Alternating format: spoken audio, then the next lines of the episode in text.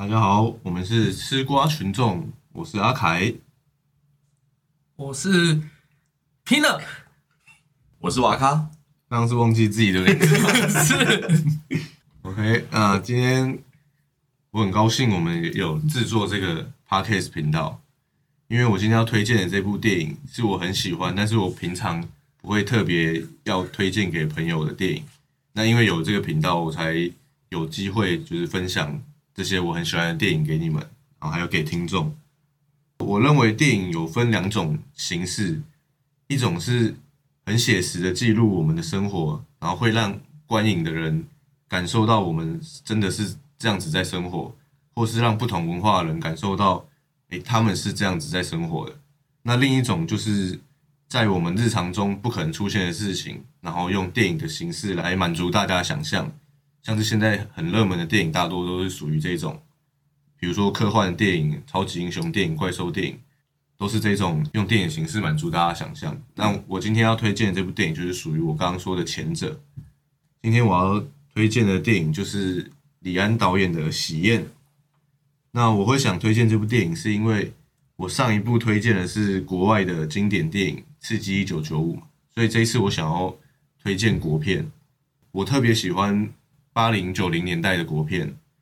因为当时的台湾电影圈掀起一股新浪潮电影，就是将当时的台湾电影基本上定调为艺术电影，就是强调写实文学性，而不是像好莱坞或是当时的港片，就是主打商业的风格、商业的内容。这部《喜宴》是我认为想要理解我刚刚说的那个年代的国片风格的入门的电影，因为它有加入一些比较诙谐有趣的部分。如果你看同时期那个时候的国片的话，它会更加的日常对话一点，就是更加的写实，更加的日常。如果你没有习惯看这样风格的电影的话，可能会看得很闷。所以我这一次就选择了这个入门款李安的《喜宴》。我首先先说一下电影开头的时候的“喜”字是三个恭喜的“喜”那个“喜”合在一起的，就是代表着电影中的三角关系。那这部电影是在讲述伟彤是一个到美国生活的台湾人，那他的情人是同性别的美国人 Simon，他们的生活很美满，然后有时候会有一些小争吵，但是感情非常稳定。可是因为伟彤受到身在台湾的父母催婚，那 Simon 就提出了让住在伟彤的房子里面，但是付不出房租的房客顾微微假结婚，这样不但可以解决父母的担忧，也可以让微微拿到绿卡，不用再遮遮掩掩的在美国生活，一石二鸟。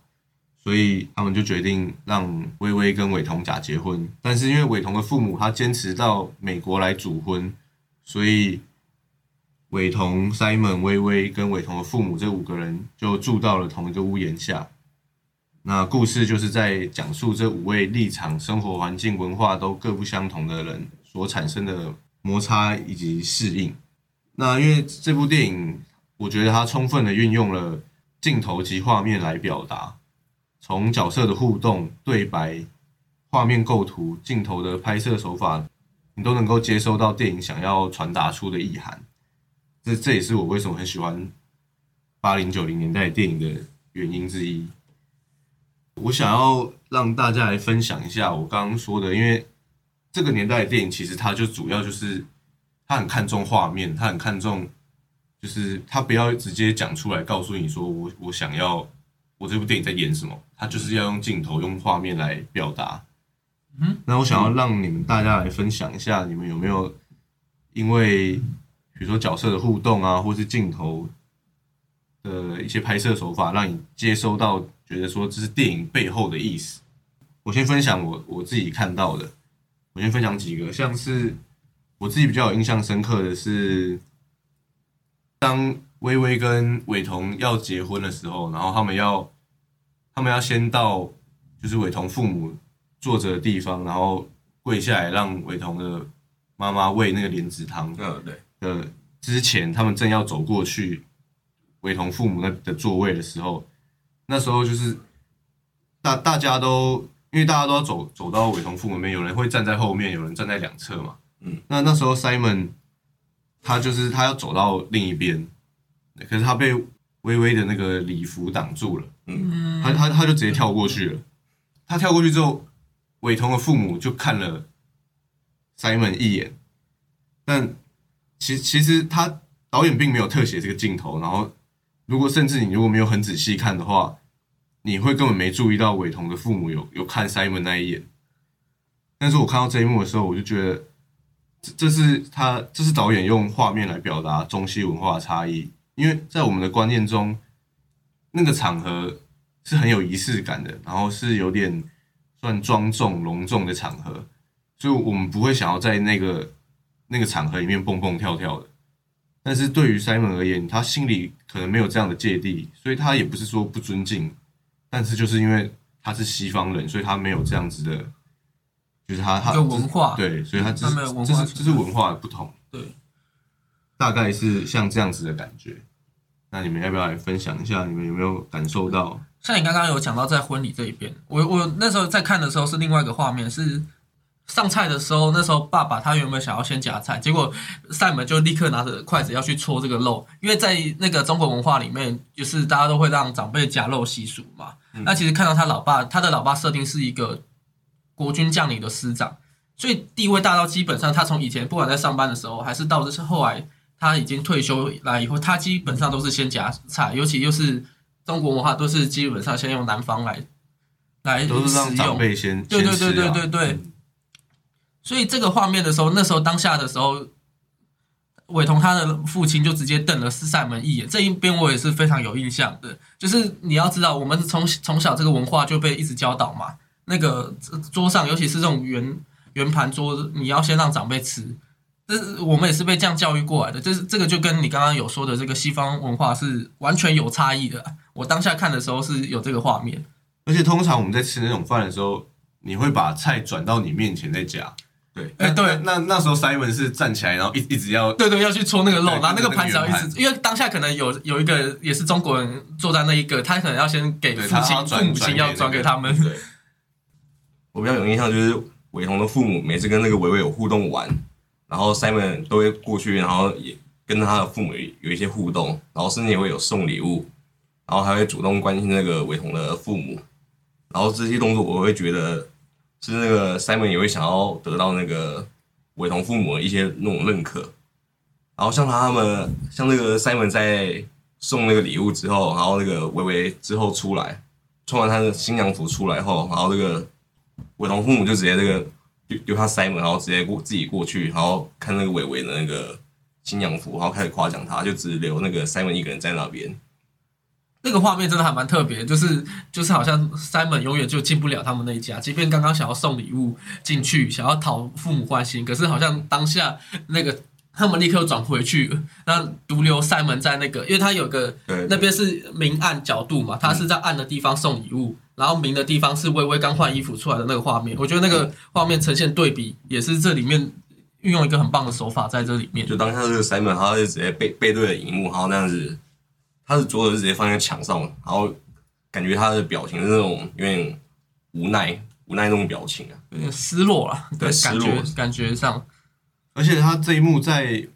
送礼的时候，他那时候送给爸爸一个血压计嘛，嗯。然后他说可以，因为你有那个高血压，所以如果你用这个血压计的话，你就可以随时注意自己的健康状况，可以预防。然后他送给妈妈一个老女人用的面霜，嗯，其实这两个礼物都是很符合他们父母需要的东西，就是针对他们父母现状，然后所需要的。对，没错。可是我们在就是在我们比较中国或比较传统的的那个，用词嘛，对，就是我们会，我们有时候其实反而不会送这么实用的东西，我们反而会送一些比较不搭嘎的东西。对，然后然后讲一些吉祥话，对对对对，像像那个礼盒里面什么鸡精啊那些，可能你你们家都没人在喝鸡精，可是你就却送一个鸡精来，这这种感觉。好像对，不会送到你刚才说的那么实用，什么血压器那种。所以其实 Simon 他送的是非常实，就是是父母需要的东西，但是父母却没有很开心，因为他因为他讲话他也没有讲的很吉祥，他也是很很照照事实的讲出来，这样。对，所以这这我觉得这也是一个中西文化的差异，也是也是它也是就是用角色的互动显现出来的。对，这个这个就是其实我们文化上不同。像我刚刚突然想呼呃想到一个例子，我以前的高中英文老师他是一个基督徒，然后那时候我们有一个学生就是为了想要讨这个英文老师欢心，就送一本。圣经，结果最后最后那个还被老师臭骂一顿，然后还在公开上面臭骂那个学生，因为对于老师来讲说，他就是已经一个基督徒了，我已经不需要圣经，我已经有圣经这个东西，可是你却送个这个东西，那表明想要讨好我嘛？这哦这个感觉上就会变成说，其实我们也是像一路上上去学的，然后到最后就变成说，我们可能去送一些反正不搭嘎礼物，反正我有送，我有代表心意就好。但这跟跟西方文化其实是有差别的。嗯，然后我还想要讲一个是比较关于镜头表现的部分，嗯哼，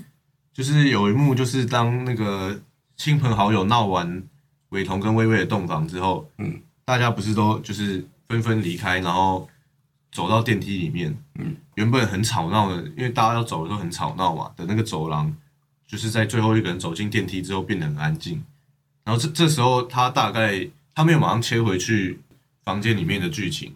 他大概停个两三秒，就是拍那个走廊。嗯嗯嗯，我觉得他这这一个他这个镜头表现的很好，因为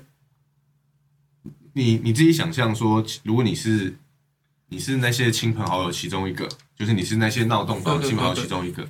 你闹完了你朋友的洞房很疯狂，嗯刚刚在房间里面很疯狂，然后你走走出去，走出去，然后搭到电梯之后，你搭到电梯的时候，已经是大家就不讲话了嘛，是对？搭到电梯之后，大家会突然安静下来，好，搭到一楼，然后你就回家了。对走回家的时候，你会因为刚刚很疯狂很嗨，对然后你又走回家的时候，你会其实你会感受到一种就是激情过后的宁静，有吗？你们应该也有吧？有有有有这种感受比如说，看完演唱会或什么，就是你在一个很嗨的情况之后，然后你离开那个地方，对对对走在，回家的路上或者是搭车的时候，你会突然觉得心情就是平复下来，就会变得很安静这样。嗯，我觉得他他定格的那两三秒，就让我感受到这样子的宁静。就他他没有他没有演说客人下楼啊，然后要回家的路上很宁静，可是他就是定格那两三秒，就让我感受到这样子一样的那个宁静的感觉。对对对对，这部这部电影里面有非常多的冲突，就是东西方文化的差异啊，或是同性恋跟异性恋的差异，或是长辈跟晚辈的价值的冲突等等。因为你们是第一次，算是第一次看没错，八零九零年代的国片吧，是所以想让你们先分享一下你们看完的心得。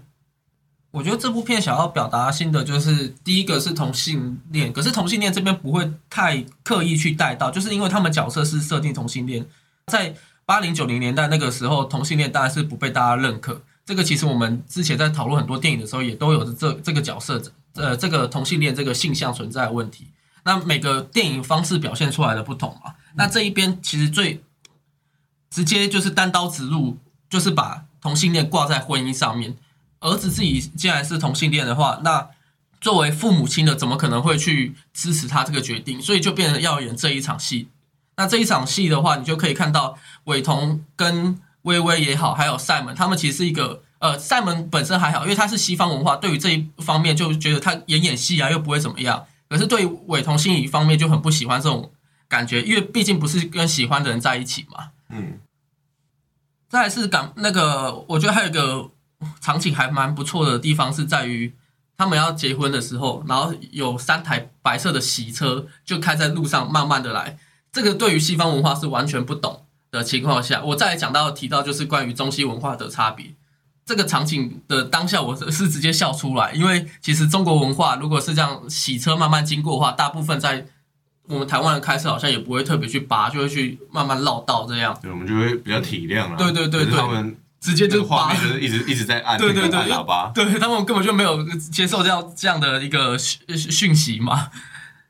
这整部的这个中中西文化差别，是我觉得李安想要探讨的，像是这些的手法，都是因为李安可能他从小也有生长在亚洲家庭，然后有看到西方文化，他觉得这两个凑起来的话，应该是一个很好玩的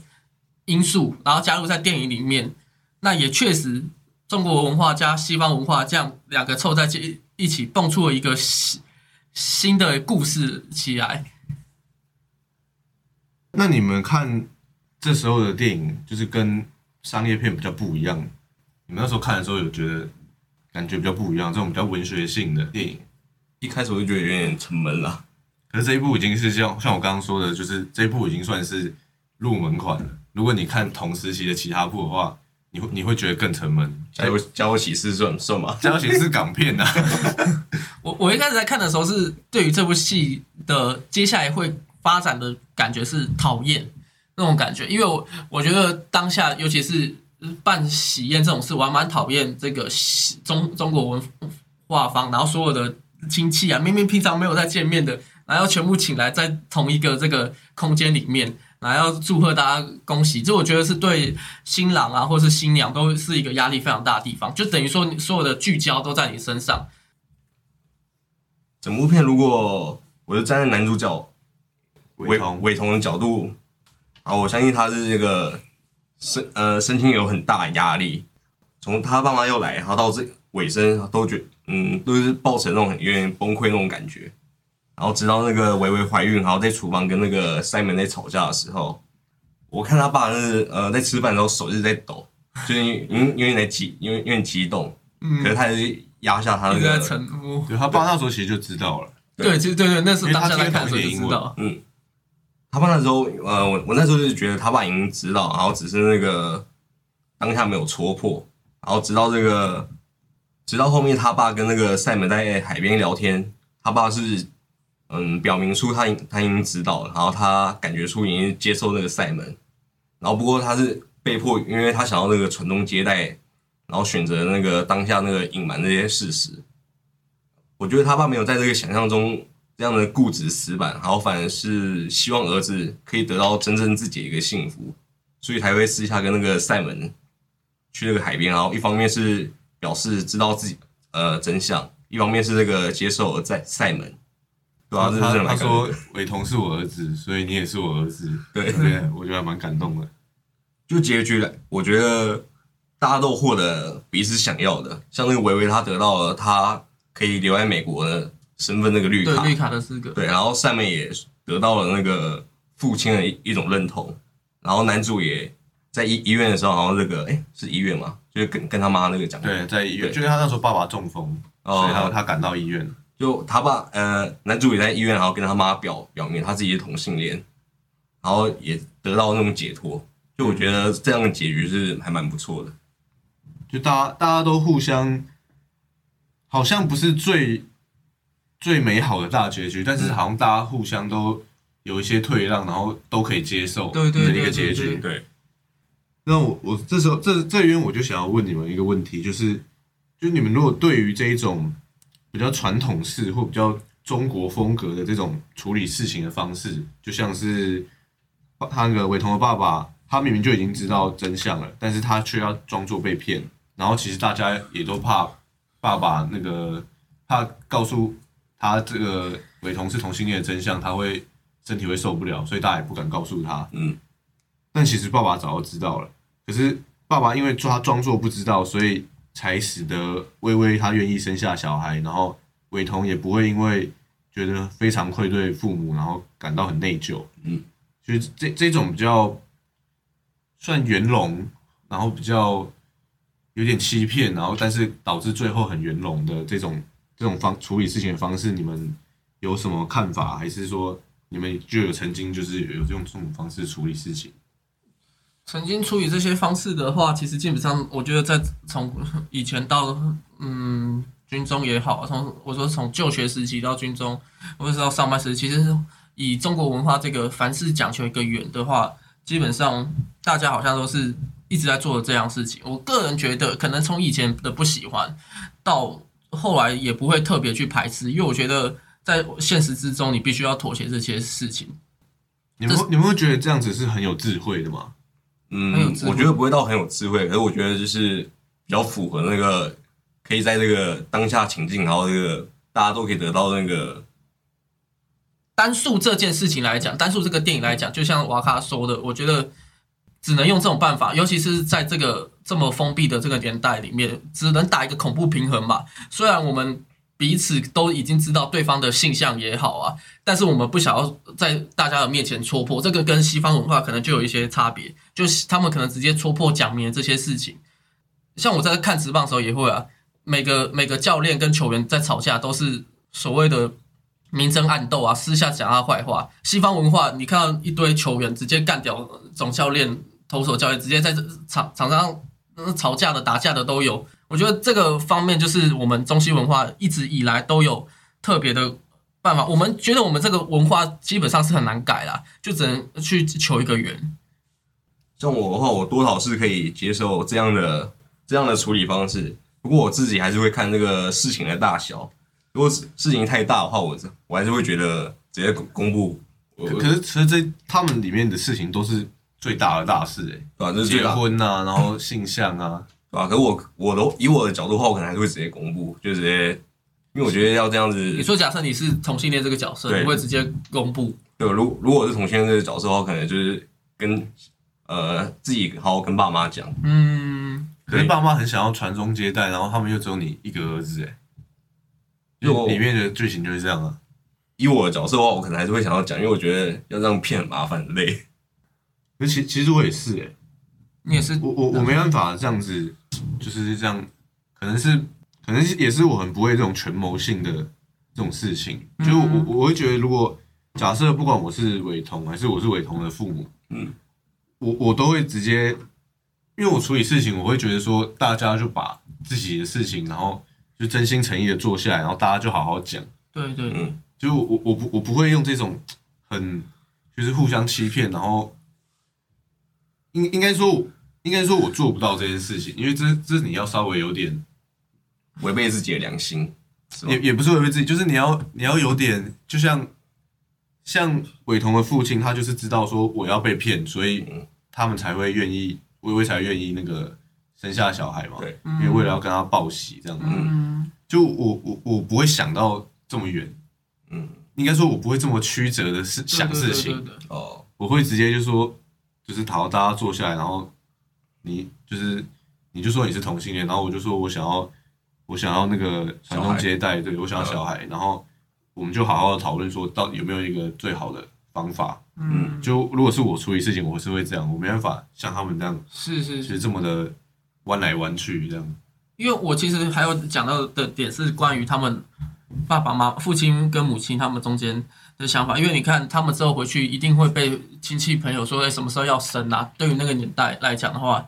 他如果今天不把这个孩子生下来的话，对于他爸妈也是一种压力。当然了，他是生活在美国跟中国。那如果都移移到台湾、中国这个文化来讲的话，那会不会有其他的方式？就像你说，你可能可能像是认养孩子也可以啊，之类。可是对于他们来讲的话，我觉得当下我可能跟两个位不同的话，我会想要处于这个互相隐瞒的方式。我觉得这是一个我个人会选择的办法。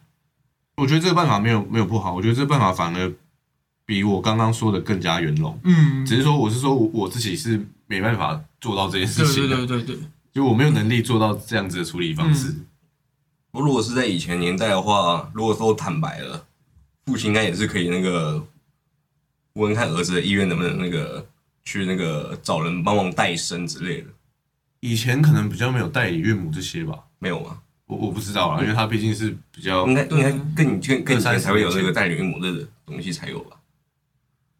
可是，而且以他们的角度来说，他们搞不好也不一定可以接受代理岳母的这种方式哦。就是以伟同的父母的角度的话，嗯，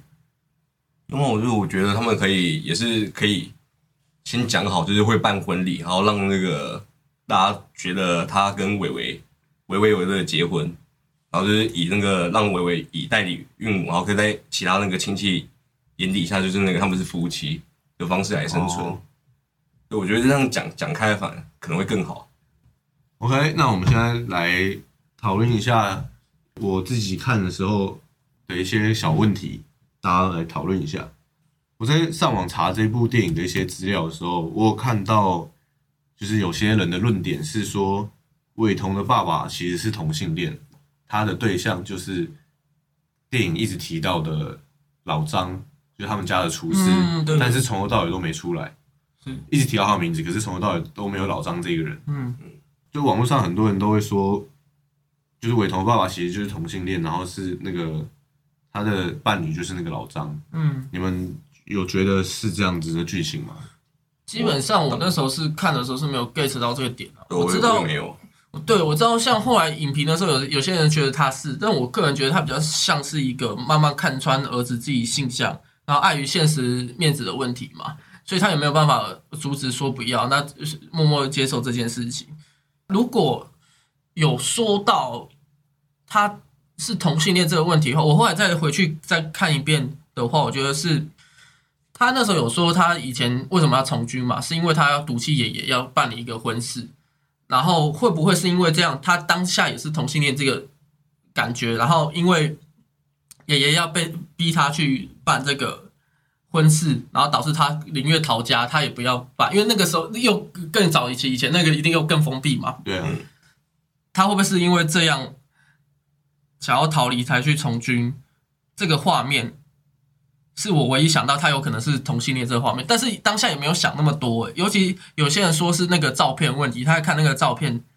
一个问题是手搭肩，一个是好像是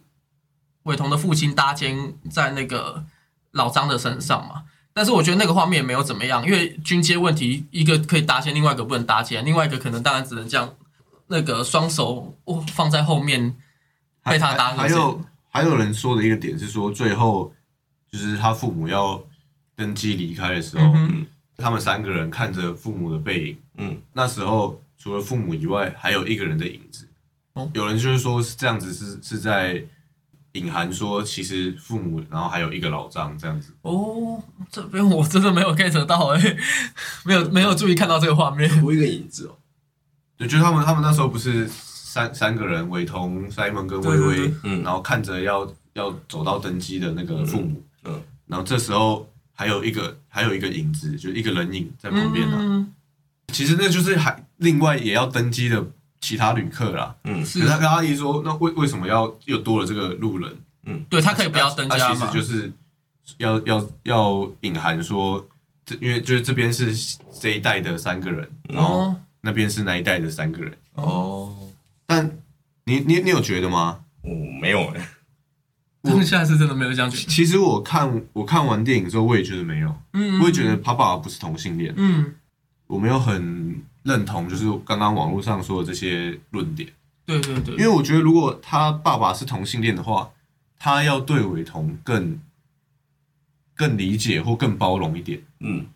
因为他对因为他就完全可以体会他儿子的处境嘛。对对对对对，逼婚那一段嘛，可是却没有。一看他他坚持想要飞来美国，就是因为要找那个嗯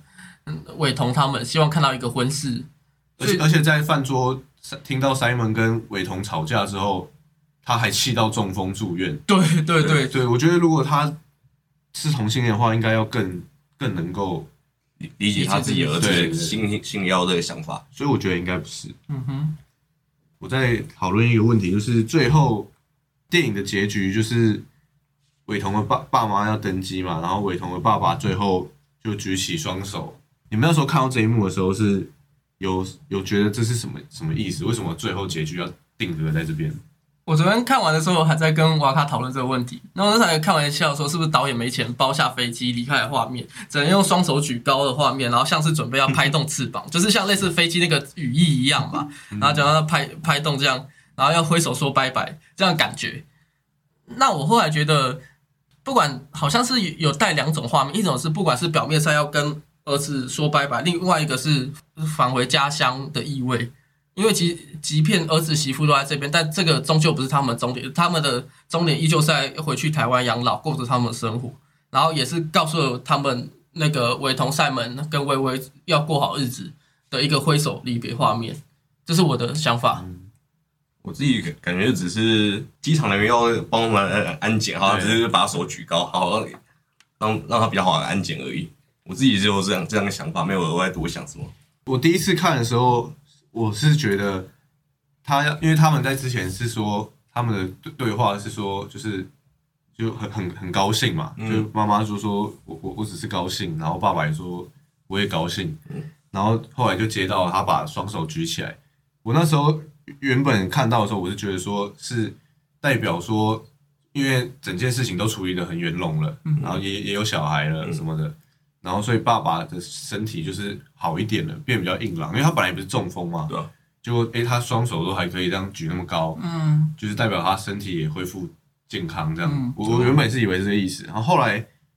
我看其他有些评论，他是说最最后伟鸿爸爸举起双手的时候，其实是很像投降的意思，因为他是把双手举很高，对。然后就是举得很直，就像就像投降的嗯。样子，而且伟彤爸爸又是一个军人的角色，嗯。然后就代表是说他就是有点就来这一趟，然后知道了儿子在在美国生活的一切，有然后后来最后也都嗯最后也都处理好了，然后有一点被你打败了那种感觉，就是啊我投降被你打败了的那一种。我我后来看到这个论点的时候，我觉得这个论点应该是比较好一点的解释。不过比较好一点解释，就会变成跟前面呃同性恋这个角色产生冲突，因为投降就代表说，其实我有点对你的性向感到已经接受这个文化，但是就跟前面有讲的那个同性恋好像是有差别的。对啊，所以我觉得他爸爸不是同性恋啊。对对对对，然后最后这个画面应该是就是有点投降，或者是有点就是啊被被自己儿子打败了、啊、的那种，嗯不是不是很严肃的那种投降，对啊对啊就是这种感觉。电影中的场景，每个人都会有不同的见解与感受，并没有所谓的对错，非常具有文学性及创造性，甚至你可以因为你对电影的投射或是理解，来更加了解你自己。这就是为什么我非常喜欢八零九零年代的国片的这个风格。这一次的